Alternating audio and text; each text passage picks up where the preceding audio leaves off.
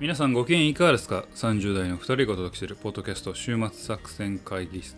お相手は私佐藤とババでございます。よろしくお願いします。この番組はですね、映画や漫画などの娯楽からスポーツや様々なイベントまで、こんなんやってみたけどどうですかというのを提案する番組でございます。はい。ありがとうございます、はい。あのですね、私、あの、チャット GPT をですね、はい。はい。あの、まあ仕事でも使うしと思って、ちょっと使ってたんですよ、最近。はいはいはい。で、ふと、あの、これ、聞いてみようと先生に、チャット、はい。チャット GPT 先生に、はいはい。週末作戦会議室とはこのような番組ですと、はいはい。でただ人気がありません。ありません。でどのような作品を紹介すればいに。いいと思いますか？はいはい。っていうとすげえメジャーな作品ばっか紹介するんだよね、はいはいはい。でチャット GPT 先生に違いますとあのもっとマイナーな作品を紹介したいんですって言ったらマイナーとはいえ呪呪術廻戦とかで出てくるんですよ、はいはいはい。で違いますと。もっともっとマイナーであのこれ紹介したらこんな番こんなの知らんかった。お面白いっていう作品を紹介してくださいって言った結果出てきたのが、はい。砂坊主っていう作品が出てきたんですよ、はいはいはい砂坊主知らんぞって思って、はいはいはい。でこれを紹介したら人気出るんやって思って僕見たんですけど、はいスナボーズ。はい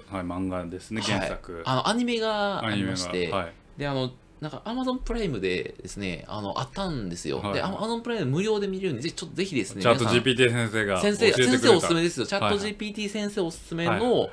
作品で、あの本当なら今日はあの砂坊主会だったんですよそうやるはずだったのに、はい、砂坊主会だったんですけどあのーまあ面白くなかった。ん ですけどでちょっとぜひちょっと砂坊主でですねあのもしお時間ある方は検索して、あの冒頭15分だけでもいいんで見てほしいんですけどマジで面白くないんですよ、はいはい。あのギャグが全部滑ってるんですよ。はいはいはいやっぱもう20年以上前の作品だというのもありまして、はいはい。なんなんかねでもねなんか漫画はすごい連載続いてるので、ね。ななんで続いてるかわからないんだけどとにかく1話は本当に面白くなくて、はいはい。いやこれはちょっと我々あのリスナー様にはお勧めできないだろうということで今回やめたんですけど。あそうなんや。はい、ただ、まあ、チャット GPT 先生的にはお前らにはこのぐらいがこのちょうどええぞと。お似合いやと。お似合い っていう感じだったんかなマニアックを言えるよと、はい。えーその GPT 先生はさ、はい。他の作品は何か何か言ってた？だから他もあったんだ。なんかねあねそれこそスキップとローファーとか。でもうそれ紹介してるわってやつもあっうん、たから、だから結構ねそう。でも多分データ21年までのデータで学習してるから。スキップとローファーじゃなかったかな。でもなんかそのいやスクイットロープはも21年はやってるよ。かそうか、でもなんかあってあそれはでも前やったんだよなみたいなやつとかあもう見たみたいなやつが結構多くて、はいはい。とにかくマイナーで知らないやつをって言った結果出てきたのが砂坊主だった。逆にチャット GPT にさ、うん。週末作戦会議室でどんな作品であ番組ですかって聞いたことある。聞いたことない。聞いてみた。うん なんで？いやいやどういうふうに見られてるのかあなーあー そういうこと、うん。ああまあでもタイタ多イトルかた出らこうへんか。いや多分、でなんかバーってあれしてああはいはいはいはいはいでもさなんかポッドキャストこう番組であのーなんか今の巨人の選手はとかって言ってもさ、うんうん。あのすごい変なことしか言わないじゃない,、はいはいはい。その巨人の選手でさらそのレベルだから我々の番組なんてもう、まあそうね。なんか怖さすらあるよね、まあなんか、ううんこんな番組ですとかって思って教えてくれるけど、なるほど、うん、だからそのスナーボーズが外れたわけや、砂坊主外れましたね。だからちょっとどう使ったら我々のね番組のねコンテンツ作成にでもスナーボーズダメでしたよって言ったら。あダメでしたようん言ったら。なんかあんま面白くなかったです。ああああ他のはないですか？あ僕スナーボーズは僕らの価値観に合いませんとああああああしたらどうなのかどうなるんやろうな？確かにそれやってないが、うん。でもなんか結構俺マイナーなやつを調べてくれて3回ぐらい繰り返して出てきたのが砂坊主やったかあらーそうなんや。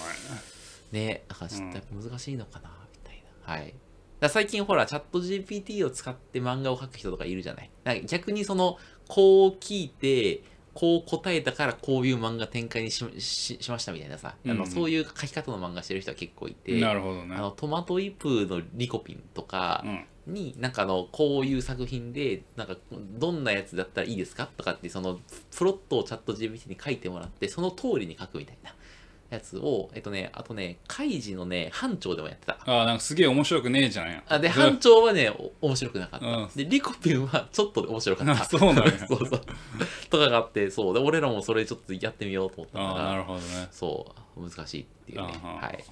そうですか、はい。まあまあそうやってねどうやって AI と付き合っていくかっていうのはねね。ありますよね。今もう集英社が漫画制作のために、まあチャット GPT っていう名前はじゃないけど、あのそういうオープン AI 的な、えーシステムを展、公開してるんであすよね。そうなんだ、ん。漫画作り文脈での文脈でのだからプロットとかだったらアイディア入れまあプロンプト的にアイディア入れたら、うん。こういうプロットどうですかとかキャラが強いです弱いですみたいな。はいはいはいはい。あ回答してくれる。編集者をそうそうそうやまあ壁打ち用うんうんのうん。作品。なるほどね。あのまあシステム。えじゃあ漫画の新人漫画家が漫画をそのチャット GPT 的に投稿したらあ漫画じゃない。あの普通にテキストベースだから。プロットってことか？的こんなプロットって言ってうん。こんなプロットこんなシナリオあるいはこんなキャラクターみたいな感じだはいったらここが弱いと一回ちょっとやってみたけへーうんどなんかうんなんか結構ジェネラルなことしか言わんというか。あまあまあまあまあうん。あんまりととんがったものは出てこないかなと思いましたけどまあまあでも全然そういうの使ってあえてそれを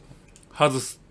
一回もらってからあこれってまあある種出てくるのって一般的な目線とまあね。いうか、うん。だからじゃあそれをどう外していくかはいみたい。な使い方はあるのかなと思いましたね。まあ、そうやってねうまく付き合っていく必要がね、あるのかもしれないなということをね。まとめてありがとうございます。はい、ありがとうございます。はい。私ほんまにさその今チャットそれこそチャット GPT というか、はい。えー生成 AI でどういうビジネスを立てていこうかっていう、はい。専門家だからね。いや非常に考えてるんでちょっはい。と常にちょっとアイディアを募集してるんで、はいはい。アイディアある方をねいつでも送ってください。私週末作戦会議室に。週末作戦会議室はい。にちょっと次の言語処理学会で発表したいと思います。はい、この人は言語処理学会の方なんで。はい。よろしくお願いします。というわけで今日も始めていきましょう。はい。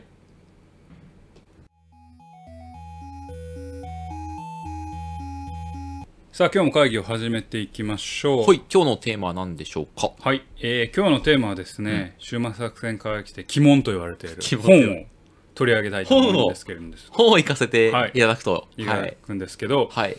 えーっと実際発売されたのはですね2021年とかなんですけど。ちょっと前の。はい、本23年の6月あ5月にう文庫化されて、はあはあはあはあ。で私もあのまあ実はこの終末作戦会議のポッドキャストの中で、うん図書館で待ってるんだけれども、300人待ちでいた。つ俺に届くねんって思ってたんでもう文庫化したのを機に買いました。ああなるほど。でそれで読んだのでここでちょっと取り上げたいなとほ思っております。うなんていう？6人の嘘つきな大学生です。はあ。はい。今日はその話をしたいと思いますえそれミステリーですか？ミステリー。ミステリーなのね。はい。はいはいはいえーこのミステリーがすごい2022年宝島社国内編8位あお前またそういうとこ攻めてくるよな。えー、っと「週刊文集ミステリーベスト10」国内部門。6位。ああいいとこやね。ミステリーがが読みたい。2022年版。早川ミステリーマガジン。国内編。8位。あおおなんか、うん、分かってきたわ。はい、あまあまあそんな。1位にはなれないのね。そんなうん。作品うんでうんでもこれすごい巷で人気になっててそうなんだ。うん。2024年には映画化もされます。へえ、あら。それも決まったと。あじゃあこのタイミングで一回扱っとこうかなと。来年映画化。そうです。そのタイミングで一回ちょっと扱おうかなと思いまして今日ちょっと取り上げさせていただきたいなと思いま楽しみです。すぜひあなたにも読んでいただきたい。はい。ような作品でございます。で作者は朝倉明成さんと。知らんわ。朝倉明成。うん。あの結構まあ有名というかいろいろ取られてる方で、これちょっとちょっとだけまあ後でもつながってくるんですけど、うんうん。えー、と確か生年月日が1989年生まれ。ああ、我々世代。まあ世代ちょい下かな、ちょい下、ちょい3つ下ぐらいか。世代。これちょっとキーワードにキーワードというかまあちょっと重要なポイントにはなってくるのでちょっと後で覚えておいてください。でまあストーリーの話いきます、時は2011年。ほ2011年。う。はあはあはあは成長著しい IT 企業スピラリンクスっていう会社が初めて新卒採用を行うと。あはあ。新卒採用。でスピラリンクスってどういう会社かっていうとまあもちろん架空の会社なんですけど、うんうんうん。えーミクシーとか、うん。フェイスブックとかに追従する形で現れた新興 SNS と、うん。でめちゃくちゃ勢いがある会社うんうんうんという、そんな会社。なるほど。でまあいわゆる大学生はうん。ここに入りたいと、ようやくここが門戸を開いたと、新卒採用、で、えっと、作中で何千人やったか、まあ、何千人かがもう受けてると。うん。でもう最終選考から物語が始まるんですよ。おおなるほど。最終せ選考にそのまあ何千人受けた中で6人選ばれました就活生が。で最終的な、まあ、その最終選考は、えーその6人がグループディスカッションをしますと。ほただしとこのグループディスカッションはもうその場で初めて出会ってグループディスカッションをするんではなく、ん。1ヶ月前に、えーグループディスカッションのチームメンバーを全部全員に伝えますと、ん。連絡先も伝えますと、うん。うん。で1ヶ月でチームを作り上げて、で1ヶ月後にディスカッションその現場でディスカッションをするんだと、うんうんあるお題おお題を出すのでと。1ヶ月 6, 6人の中を作ってこい作ってこいと。ははははでえっ、とで実際に、えーその6人は、うん。その1ヶ月の間に実際に出会ってコミュニケーションをして、でまあお題が何せよ、うん。えっ、とまあこういうスピラリンクスってこういう弱み強みがあるから、うん。こういうビジネス展開モデルがあるんじゃないかみたいなことをみんなで話してなるほど。でスピラリンクスも新卒採用は6人残したけど、ん。全員取るかもしれないしなるほど。1人だけかもしれないし、で最初言ってる、うん。で6人は結構まあお互い意気投合して、うん。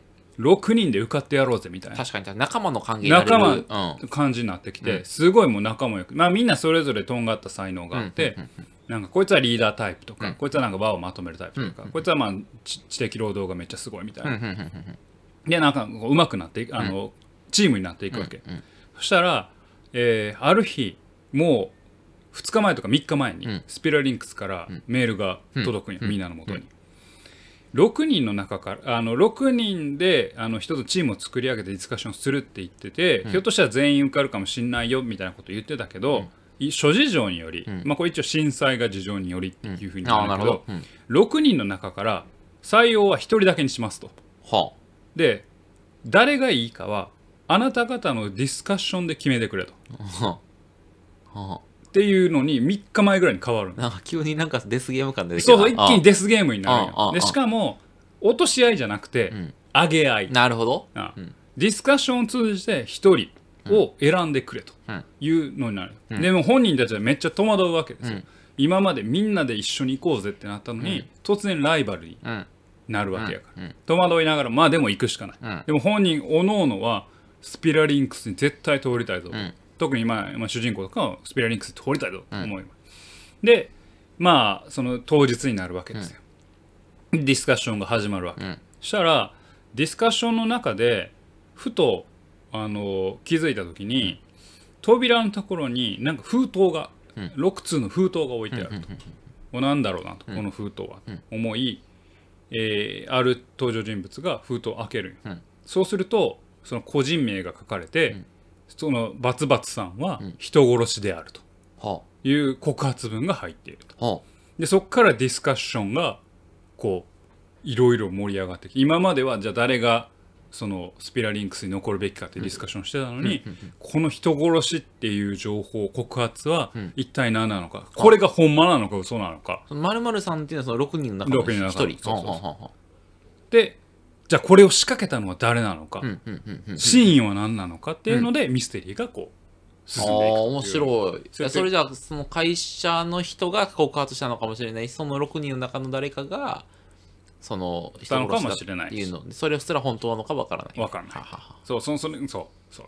でえっ、とまあ煽り文句がですね、ん。怒涛の伏線回収に驚嘆の声続出。うん。青春ミステリーの傑作が、まあ、ついに文庫化って、まあ、文庫化したから分かったんですけど、うん。ついに文庫化した。なるほど。というような感じです。面白そうだはい、でさすがに私も野暮じゃないので、うん。今日はほんまに100ほとんどネタバレないです。まあそれはな。ほとんどというかん。ネタバレないです。そうやな。こういう系はネタバレ大事やからな。ネタバレ大事うんなん。で。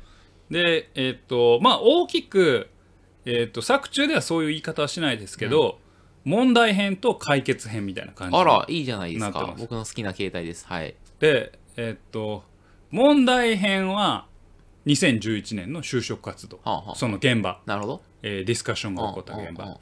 で、解決編みたいな、解決編とは言わないんだけど、まあ一応物語が、真実が分かるのがその後半なんだけど、は9年後、8年後ああの、ああみんな働いてたりすそう働いてて、ははある登場人物があの時の真実を暴くんだっていうふうになって、まあ解決にしていこうという感じなんですけど、まあそういうような作品です。うん。でまああんまり今日はキャラクターの話はしないですけれども、まあ、畑野翔吾君っていう、まあ、一応主人公の視点で物語が始まっていって、えー6人ですね、えーっと島伊織さん八代翼さん久我壮太さん袴田亮さん森久保公彦さんでみんな実際の大学の人なんですよ。はあはあはああ出身大学は全部なんかあの実際の大学なんですよ。立教大学とか、あはいはい早稲田とかああの一橋とかそんな。なるほど。でまあそういうちょっとまあ当時の、えー大学生のリアリティみたいなのもちょっと反映しながら、うんうん。でこれ2011年の就職活動してる人って89年生まれなんですよ。順調にいってたら。なるほど。だからこれ作者が実際に就職活動もして、ん。あの就職もしてるらしいんですけど、あの今も作家ですけどあのその時の経験とか感じたことを大いに反映させてるその作品なんです。で我々引率やからさそういう意味では割と就活した時期はほとんど一緒ほとんど被ってるんです、うん。だから俺らは、えっと10年に就活してて11年入社なんで、あそうそうだから1年生後輩か。1年後あー半なるほど。入ってたら1年後輩になるみたいなそうかそうかそうか。感じなんであ確かにその時確かに震災で結構ねそうそうそうそう。内定がうんぬんうみたいなねだからなんとなくやっぱ感当時の空気感みたいなのは、まあ分かるっていうのがありますと。なるほど。でまあ、この作品の魅力なんですけど、うん。まあ、社会派ミステリーです、うん。大いに社会派ミステリーで、うん。でえっ、とこれ怪物の時にも言いましたけど、うん。やっぱり物語とは構造ですと。やっぱ物語は構造、うん。うん、だからこれ構造の作りがめちゃくちゃうまい作品、うん。まあ、怒涛の伏線回収に驚嘆の声続出とか言ってるけど、んこれなんで怒涛の伏線回収ができるかっていうと構造がうまいから、うん。なのでやっぱ物語とは構造。構造のパワーだなと思った作品ですと。でまあ怒涛の伏線回収に驚嘆の声ってまあ書いてますけど、まあつまるところどんでん返しがいっぱいあるわけですよ。でちょっとここで今日はですねこの観点どんでん返しという観点からこの作品を、まあ掘り下げていきたいなネタバレはしないですけどね、掘り下げていきたいなと思うんですけど、どんでん返しって何だと思いますか？なんかそのこれまで信じてきていた作品の土台が変わってしまうみたいな、うんうん。あのここはそうだろうと思ってたのがなんかポッてぬ抜かれてそれによってその見見え方がああいいいい。もうほぼほぼ95点。ありがとうございます。ありがとうございます。要はい要はどんでん返しとは、うん視点の変更なんです。はあはあはあ視点が変わることで、うん。今まで見えていなかったことを明らかにし、今までの事実の感じ方捉え方を変えること、うんうんっていうのがまあどんでん返しなんだと思うんですよね。でまあ僕がねちょっと口を酸っぱくあの世にも奇妙な物語が最近ダメだというのを言ってますけど、どんでん返しが自己目的化してると、うん。ちょっとあんまり僕は作品として面白くないなと思うんですよ。そうだね。オチというか、うん。意外な設定とかうんをオチにして持っていくとなんかまあそれだけを見たい、見る作品になってしまって、うん。なんかこの視点を変えるいうことの意味っていうのがあんまり生きてこない、うん。みたいな作作品がちょっと多いなと思って。だ,、からどんでん返しが自己目的化せずテーマとして必要か、ストーリーとして必要か、うん。ちゃんとそこに組み込んでほしいなと思っていますと。でテーマとして必要ストーリーと必要して必要って多分俺2パターンあると思うんだけど、どん。でん返しって、実は過去の名作と言われる作品でもどんでん返しがあのそのテーマもストーリーもうまくはまってるって作品はそんなに多くはないと思ってるんですよね。あのまあ超有名な「猿の惑星」第一番最初の、うんうん。あれ実はここは地球でしたっていう、まあオチ。うん。なんですよね。でこれってテーマ的にはまあ必要かなと思うんですよ。あのなんでしょうね、えー、と人間っていうものが支配されるんだと、うん。傲慢な人間っていうのがある種一個変われば支配されるんだよって。ここは地球だったっていうのは人間が支配されたっていうことの少佐なんだみたいな。まあそのテーマ的には必要かもしれないですけどあれ最後地球でしたって分からなくてもあのお話はまあまあ面白い、まあ面白い、うん。だからストーリー上はあんまりいらないんですよ、うんうん。どんでん返しが、ね、確かにでえっ、と「シックスセンス」うん。実は主人公幽霊でしたっていうオチ、うん。うん。でこれは生きながらにして見たいものしか見ず何かを失ってしまうというような存在を書くためにはまあ幽霊っていうのは主人公が幽霊だったっていうのはまあ必要なんです、まあ一応テーマ的にもストーリー的にもまあまあ必要かなと思うんですけど、あの作品よくよく見ると主人公幽霊でなくてもまあまあ面白いんですよこうあの人間ドラマとして、うんだからあの要は何が言いたいかというとテーマとストーリーに必ずしもオチがこうビタッとはまってるっていうことって、なんかあんまり実はなくて、あのないんです、まあ難しいと思うんですよ、なるほどであの安易にどんでん返しだけを自己目的化するとちょっと薄っぺらくなると、うん。いわゆるあの脚本書く人がなんかバカにして揶揄して言うのはオチ物語っていう、あうん、だからオチが書きたいだけの物語、でもこの作品、うん。もう戻ってきますけどこの作品6人の嘘つきの大学生においてどんでん返しっていうのは単に読者をびっくりさせるというだけのためだけでなくと、まあ、自己目的化するだけでなく、あち自己目的化することなく、テーマにもストーリーにもしっかりと結びついているという作品だと思うんですよでそうなると、うん。ああそんだけ言うんやったらこのテーマって何なん？このああ作品のってなると思うんですけどうん。うんこの作品はミステリーなんだけど、うん。テーマは就職活動の虚構性とか欺瞞いいね。なんですよ。はあはあはあは。あでこれ作中のでもあのセリフとしてなんかまあ何人かの人が言ったりするんですけど、就職活動の学生は少しでも自分をよりよく見せようと嘘を重ねるじゃないですか。で一方で会社側も内面会社の内臓をあの内面をつまびらかにするっていうこともあんまなくて、うん。いい面のみを誇張したり、うん虚飾したりうん。して見せようとすると、うん。就職活動というその構造自体が、うん。嘘つきと嘘つきがバカし合う虚構に満ちた現象であろうと。はいはいはい。すげえわかる。うん。うん。で、えー、と文庫の解説文にもあるんですけど作者は採用側って本当に人の本質を見見抜いて採用できてるんだろうでそもそもできてへんのちゃうかっていううん思いを、うん。わずか、えーまあせいぜい3回か4回。で1回の面接、まあ、1時間ぐらい、うん。4時間でこの人はうちの会社に足る人間だ足らない人間だ、えー内面の何が分かるねんと。いうところに、まあ、すごいあの欺瞞を持っている、あのなんか疑いを持ってるわけですよね。なのでそういった嘘と嘘が重ねられる舞台においてその舞台を糾弾する、うん。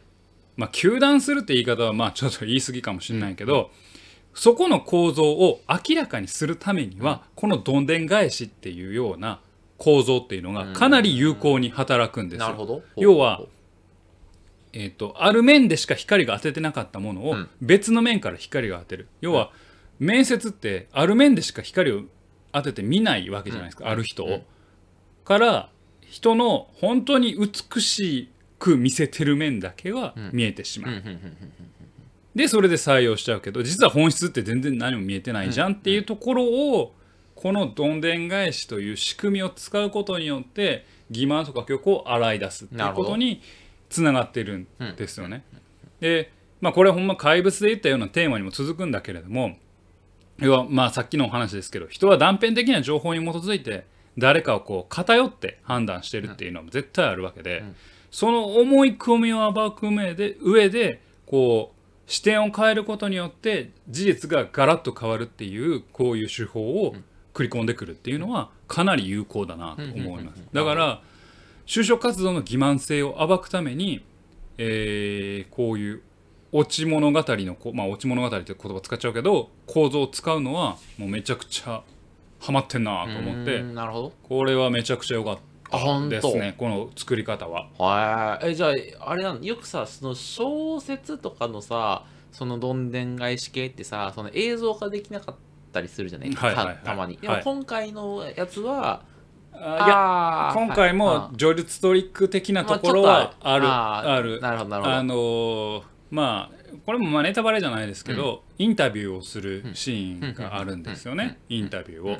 あの過去をあのさっきも言ったように、えー9年後か8年後のか、えー未来未来というか先から、うん。えー、と再び誰かに出会って、あの頃どうだったかってインタビューをするみたいなシーンがあるんだけど、そこもなんか一人称でずっと書かれんねんけど、あれ？これってひょっとして誰の視点なのかなみたいなとかが、とかそういう叙述トリック的なところはあるなるほどなるほど、うん。はいはいはい。だから映像化ってどうするのかなってうん。ちょっと思う、思います。なるほどなるほど、はい。はい、はいでもあのそれもそのインタビュー一つとってもある視点で見るとこのここのセリフってすげえ嫌なこと言ってんなって思うねんけど、あれこれこの視点から見るとこのセリフって本意はこうじゃないのっていうのが、まあ、見えてきたりするからある種作者が読者の視点っていうのもちゃんと誘導できてる。うんうん。読み方を誘導できてる。多分この文脈でこれをよこのインタビューを読むとおそらく読者はこう感じるだろう、うんうんうん。でも裏側にある事実とやると同じインタビューの見え方ちょっと変わってきたりするっていうのがあってまあまああのえー、とその視点複数の視点複眼的に物事を見る、えーことのまあ大切さ、ないし複複眼的に見れない就職活動の欺瞞性、うん。それを暴く。うん。っていうコンセプトまあコンセプトそこまでコンセプト立てたかどうかさておきコンセプトにはなっててうん。とても面白い作品でした。いやなんかめちゃくちゃ聞いた感じ面白そう、うんぜひね、読んででみていただければなとはい。思います。で、まあ、一方でじゃあちょっと物足りなかったところもあの、まあ、一応言及しておきますけど、あのミステリーなんですけど、まあ、そういうなんか僕どっちかというと社会派な感じがすごくしていましてですね、トリック的なものを言うと、まああんま大したことないかなと思はいます。トリック的なものに関しては。ミス。テリーを楽しむというよりもいやまあそういうなんかあのどんがらがしたみたいなのありつつ最後は社会的なメッセージの方が強い、いかなと思います。はいであのミステリー大好きっ子さうんん。やったら、うんまあ勘のいいそんなミステリー大好きっ子的な人だったら、ある人物が不自然な行動をした時に、分かってしまう。そのある人がすごい説明めいたことを言うので、うん。そこでひょっとしたらピンとくるかもしれああななるほど、うん。はははははこういうもしかしてこと？みたいいな。こういうこともしかしてこうあとあああ感じでしたと。なるほど。で僕はあのまあまんまと騙されてあました。なるほど。あそれの楽しみ方が一番いいよね、うん、僕はもうほんまにだけど僕もこれどんでん返しあるってのも分かってるわけじゃないですか。読む前からね。で誰が犯人だったらびっくりするだろうの視点から物語を見るんです。ああちょっとうがった目うから見てがった見方。わけだそしたら騙されました。あ なるほど。あいいね。じゃあ。っていうのが一個と、はい。うん。あとまあまあそれもトリックにかかるんですけど、まあ脅迫ってよくねミステリーで使われるんですけど、はい。脅迫って本当に有効なんだどこまで有効なのかな。特に実体のない脅迫って本当に有効なんだろうかみたいな。実体のない脅迫。じゃあ例えばあなたが不倫してるじゃないですか。してないけどね。いや、うん。してるじゃない。してないよ。何を言ってんの？お前。例えばしてるじゃないですかっておかしいなう例えばしてたとするじゃないですか。そう正しいよ、うん。やめてくださいね。そういうことするの。本当に。してたとするじゃないですか、はで、まあ、じゃあその写真をまあどっかで撮られたと。はいはいはいそはい。したら,、そしたらあなたのまあどどこでしら調べたかわからんけどメールアドレスに、うん。えー不倫のお写真を撮ったと。はははは。これをばらまくぞなるほど。って謎の人から来ると。それにされたくなければ例えばまあ薬の運び屋をやれみたいなああああ。来るとするやんうんうん。か例えばね。うん。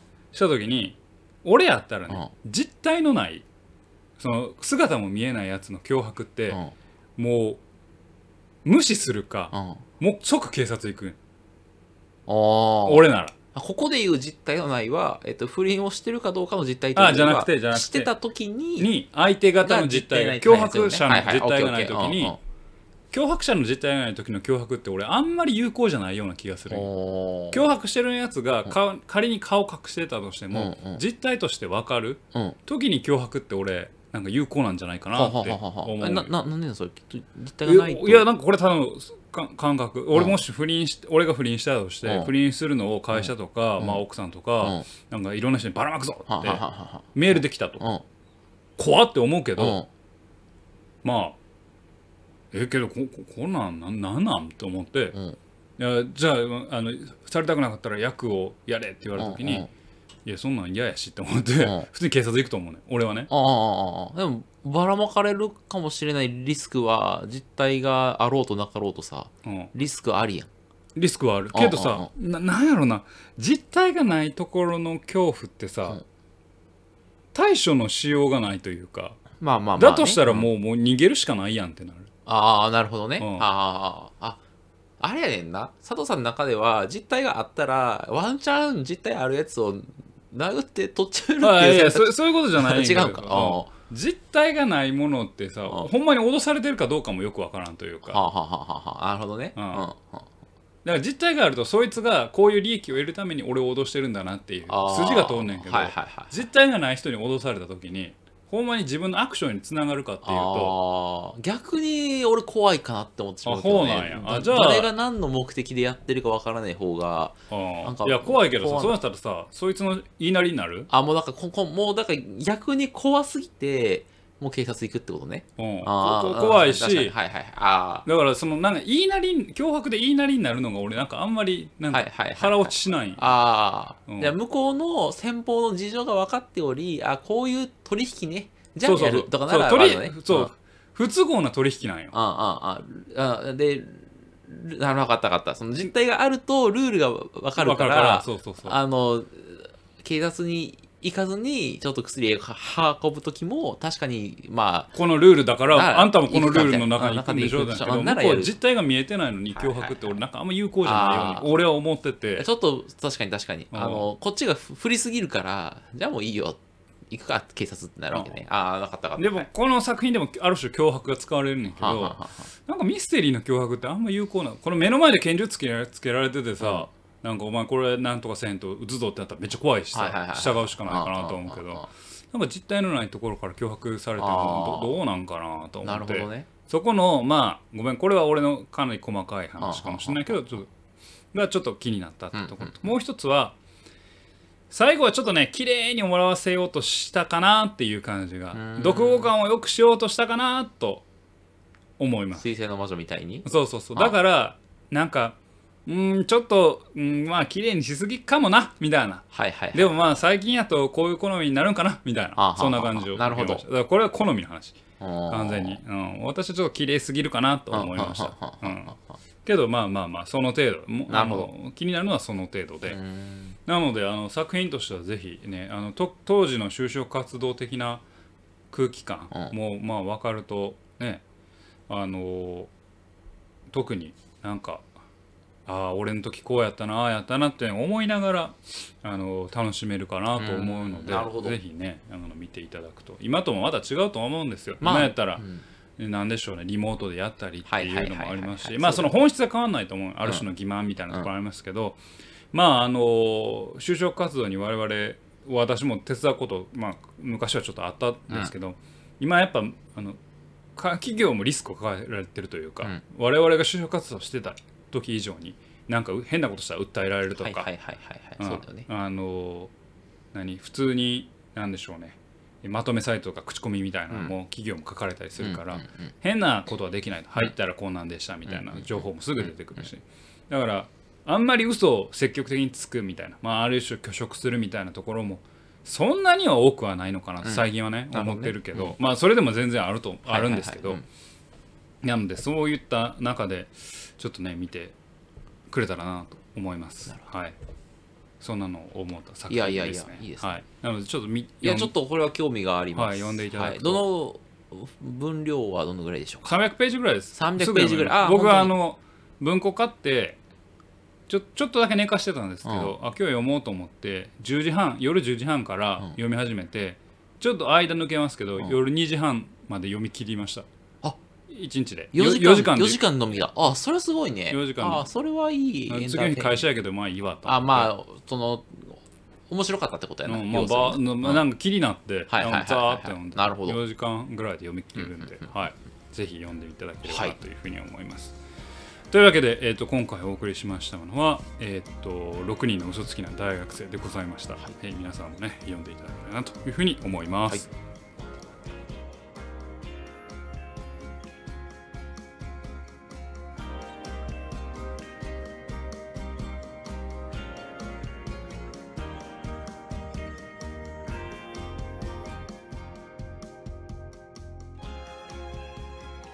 週末作戦会議室ではお便りをお待ちしております。お便りはポッドキャストのメモ欄に記載されたリンクよりアクセスいただきまして終幕作戦会議室ホームページメールフォームよりお願いいたします、まだツイッターもやっています。週末作戦会議室でぜひ検索ください。えーお便りはですねツイッターにいただいても結構でございますはい、ありがとうございます。というわけで今回はですね、えー6人の嘘つきな大学生というのをやってまいりましたけれども、まあね、まあねと思いながらあの作者のねメッセージとかね伝えたいこと、その就職活動の欺瞞性みたいなのが、うん。まあ、よく分かりますと、まあ自分もそれを乗り越えてきたというかくぐり抜けてきたうん。わけですから、うん。経験してきたわけですから、すごくよく分かるんですけど、うん。他ってじゃあどういうシステムがありえるのかなあと思って。ーはいはいはいはい。ね、なんかこれをどういうふうに例えば、ね、今盛んにジョブ型とかがあの議論されてますけれども、ジョブディスクリプション書いてそれに、えー、と見合う能力があるある人を、うん。まあ、採用するっていうふうになったとて、うん。まあ一瞬あの、まあ、面接はあるわけじゃないはいですか。でその中でまあなんとなくの、まあ、能力だけでない人となりみたいなのを一応見るわけじゃないですか、そうなるとどういう型を取ろうと人が数時間の間に人を、まあ、ある種見抜かないといけない、ね。まあ、見抜けないけど、うん。評価しないといけないっていうのうんはまあ多分どういうシステムであってもそれこそシビュラシステムでスコアが出ない限りは、どういうシステムあっても起こり続けるとまあ思ねうんですよね。うん。うん。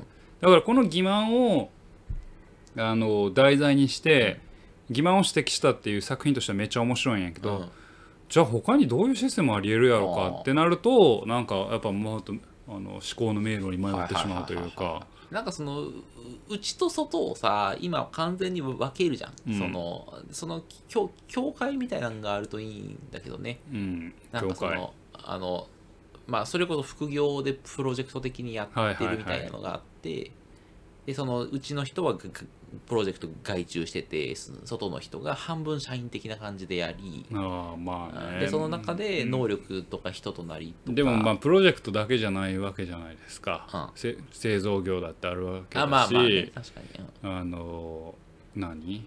まあ流通業だったらトラックドライバーがいるわけだし、うん。いろんな職の形態がある中でそれでもまあ誰かを採用しないといけないってなった時にそ,、れこそババイトの面接コンビニのバイトの面接でもそうですけど、ってなった時にねなかなかこう、うん面接とか、まあ、就職活動自体がねちょっとみんなリクルートスーツ着てどうなんやみたいなのうんひ非難とかまあね。指摘はまあよくわかるんだけど、まあなんか難しいなと思いましたね。それに代わるシステムを提案せって言われるとはいはいはい。ないなぁと思って、まあそのね新卒カードっていうぐらいだもんね。そうそうそうそう新卒の時にやっぱり真面目に生きててねなんかその22歳ないし24歳でその就活するやつがまあし品質の高いやつであることが多い。と。そうね。そう留年しとかしてないとかね、なんかそうそういう。難しいよね、で日本の就職活動もさ悪い悪いと言いながらさやっぱ、何なんだろうな。まあもうあの何まあその同期とかさ、うん。その横のつながりっていうのはやっぱこうなんだろうな。就新卒大量就職うん。じゃないとなかなか生まれないうん。ものでさ、うん。そういう仕組みって結構有効に効いてるところもあったりして、うん。やっぱ同期だから聞けるとかはいはいはいはい。あのそうだね人ってどうなんとか確にうん。うん。情報のシェアとかも結構しやすいっていうのもあるし、はいはいはい。半分ねその企業に企業の半分外にある感じだもんね。そうそうそう。なんか。だからちょっとなんかなまあまあまあどれもいいことも悪いこともあるんですけど、うん。まあ、そういうどういう就職体系がね活動がいいのか、うん。完全に実力主義である種の能力だけを持っててばいい、なるのかね、うんうん。学位を持っててこの専門分野で論文こんだけ出してたら、うん。ここに採用しますとか、MBA もどこどこ大学の MBA 持ってたら、えー管理職として採用しますみたいなのが本当にいいのかっていうとそうではないだろうとは思うので、うんうんうんでもそうなると面接っていうのはあるからねどうすればいいんだろうね、そうだね。うん、もうそういうのちょっと分かんないうん。それちょっと就活のあの考える人にちょっと考えても俺、う。ん。らう、うん、まあでもまあはい。あの思いましたね。そうだね、うん、だあなたにできるのはその就活の問題設定を提示すること。問題意識をそう問題設定を提示すること。だけだよね、はい、解決策はちょっと出せない、はい。はい、というのを思いましたね。はい。はいというわけで、頑張れ就活生ですね。週末作戦会議室では就活生を応援していますよね。あとあの、採用担当者ももちろん応援してるよという、はい、ところで、はい。うん、あの俺、ごめん、ちょっと長くなってあれだけど、ここれあのこれネタバレってほどじゃないからあのあれやねんけどあのこの6人の嘘つきの大学生の時も、うんえー、と面接官の話にもちょちょろっとだけあうんうんうんってシーンもちょろっとあってうんうんいいと思う人に丸つけてくださいみたいなののがあるんよ。うん。俺も1回だけやったことあるんよ。うん。1回 2, 2回かな。あるよ俺も。ううん。んでもさむずいなと思って。うん。ここいついいなとかこいつ悪いなみたい反転すんの。うんうん。なんかそれをふと思い出した。なああまあそうだよね。うん、なんかまああのこれもまあ作中でもあるんだけどさなんか私はバイトリーダーをして、うん。なんかえっ、とこの結束をこの固めましたみたいなこと。あ、はい確かにさんくせえな、はいなんやこれはいみたいな感じやけどうんうんさ。